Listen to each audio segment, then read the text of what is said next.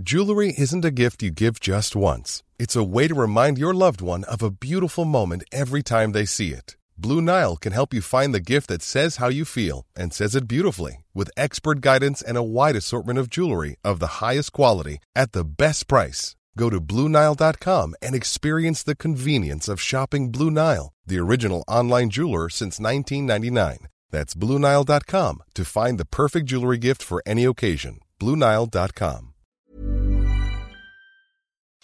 ¿Será el euro digital una amenaza para nuestras libertades? Veámoslo.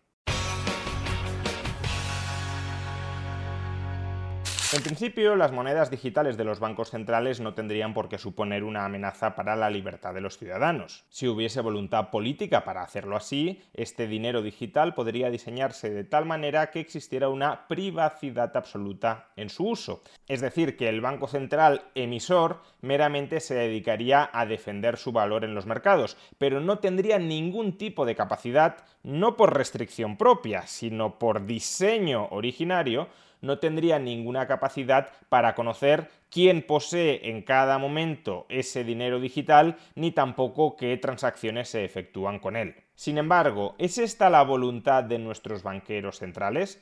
Incluso más allá de los banqueros centrales, ¿es esta la voluntad del establishment político en Europa o en Estados Unidos? En un vídeo anterior ya tuvimos ocasión de comentar unas declaraciones públicas de la presidenta del Banco Central Europeo, Christine Lagarde, anunciando que el euro digital no tendrá una privacidad absoluta.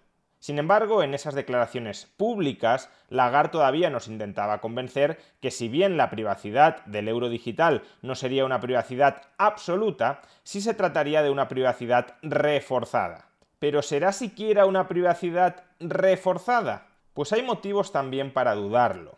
Y es que hace unas semanas Christine Lagarde fue víctima de una broma, incluso podríamos decir de una broma de mal gusto, por parte de dos humoristas que se hicieron pasar por el presidente de Ucrania, por Zelensky.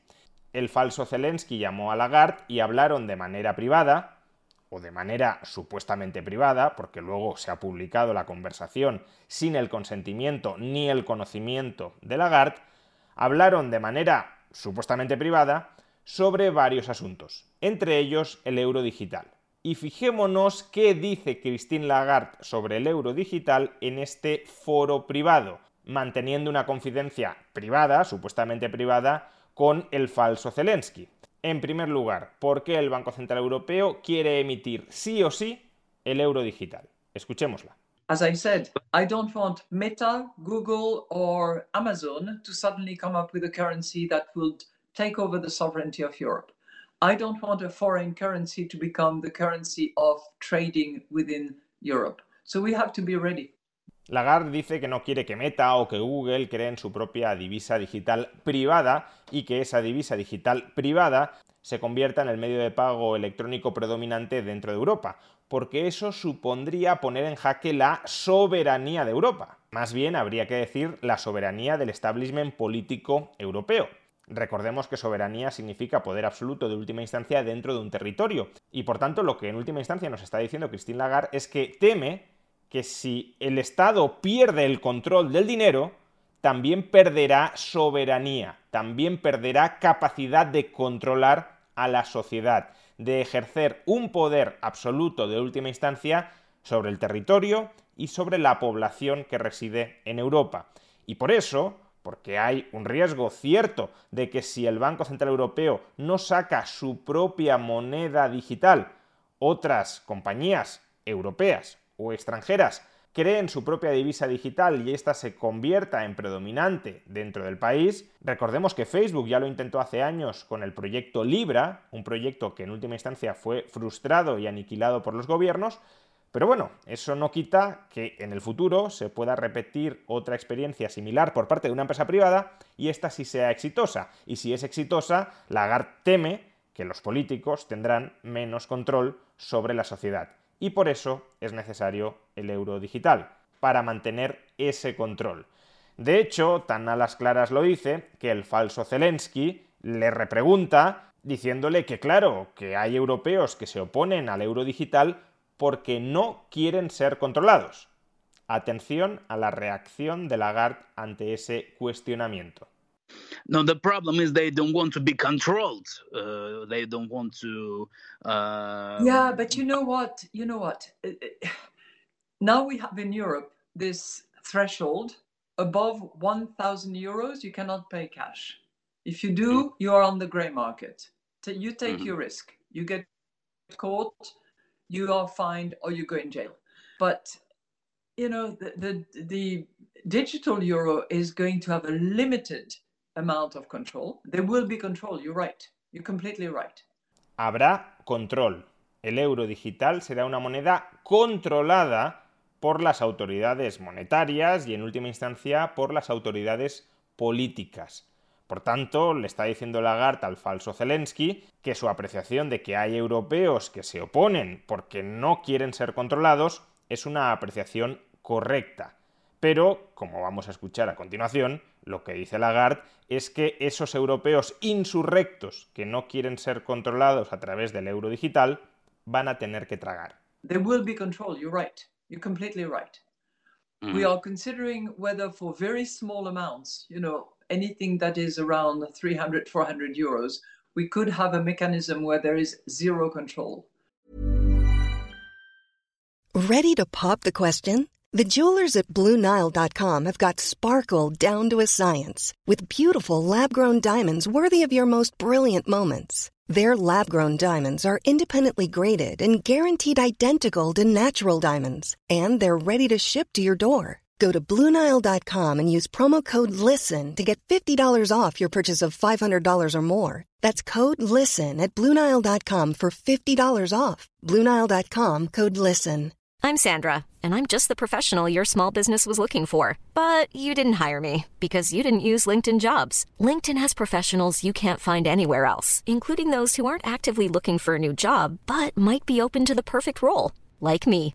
In a given month, over 70% of LinkedIn users don't visit other leading job sites. So if you're not looking on LinkedIn, you'll miss out on great candidates like Sandra. Start hiring professionals like a professional. Post your free job on linkedin.com/people today. Quality sleep is essential. That's why the Sleep Number Smart Bed is designed for your ever-evolving sleep needs. Need a bed that's firmer or softer on either side? Helps you sleep at a comfortable temperature? Sleep Number smart beds let you individualize your comfort so you sleep better together. JD Power ranks Sleep Number number 1 in customer satisfaction with mattresses purchased in-store. And now, save 50% on the Sleep Number limited edition smart bed for a limited time. For JD Power 2023 award information, visit jdpower.com/awards. Only at a Sleep Number store or sleepnumber.com.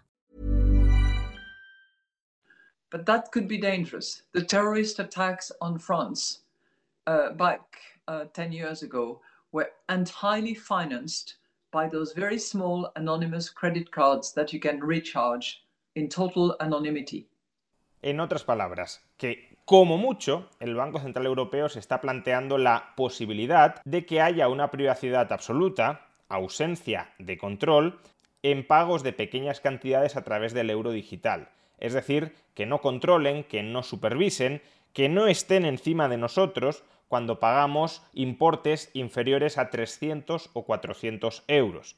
Para todo lo demás, para importes por encima de 300 o 400 euros, Lagarde ya da absolutamente por descontado que sí, que va a haber control, que vamos a estar vigilados, que van a conocer las transacciones que efectuamos, que van a poder congelar, si así lo quieren, esas transacciones.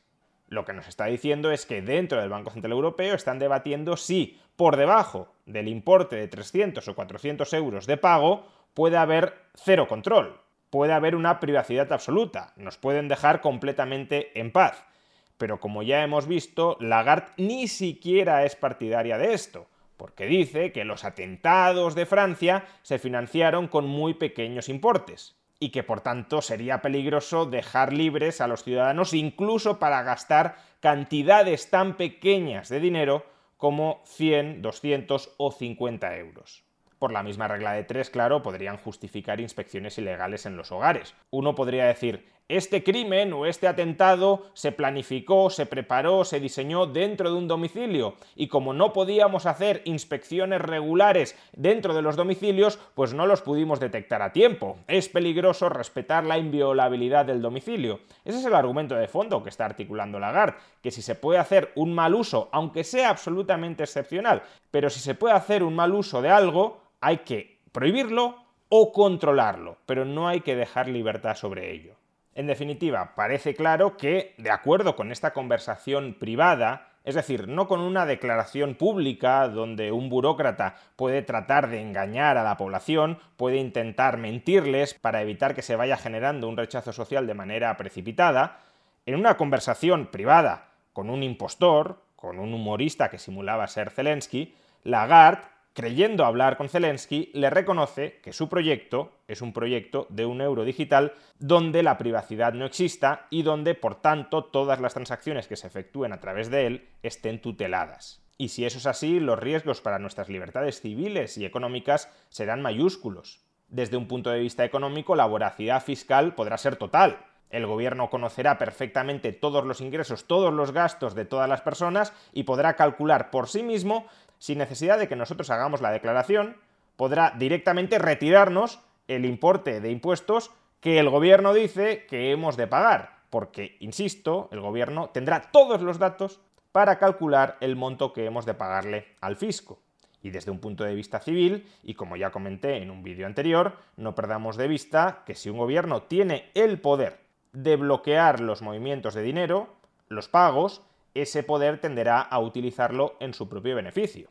Claro, bajo la ficción de la democracia y del Estado de Derecho, parece que el Estado nunca tendrá una tentación tiranizadora, que nunca abusará de ese poder para doblegar a la población. Pero dejando de lado que el Estado de Derecho no es un Estado de Derecho absoluto, es decir, los políticos siempre están intentando extralimitarse, ir más allá de los límites, de los contrapesos que establece el Estado de Derecho, pongámonos en una situación, en un escenario que si bien quizá no es el más probable, tampoco es del todo inverosímil. Imaginemos que en el futuro, en Europa o en algunos países europeos, hay gobiernos comunistas o fascistas, es decir, gobiernos con clara vocación tiránica.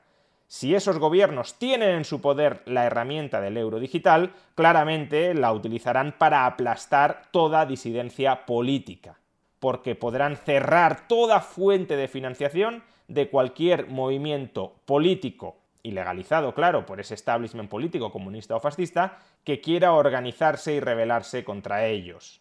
Por tanto, le estaremos dando al Estado un instrumento para que, si así lo desea, y lo deseará, ejerza un poder, no sé si absoluto, pero sí gigantesco, sobre nuestras vidas, sobre el día a día de nuestras vidas. Y por eso no deberíamos aceptar nada distinto a un euro digital con privacidad absoluta no reversible.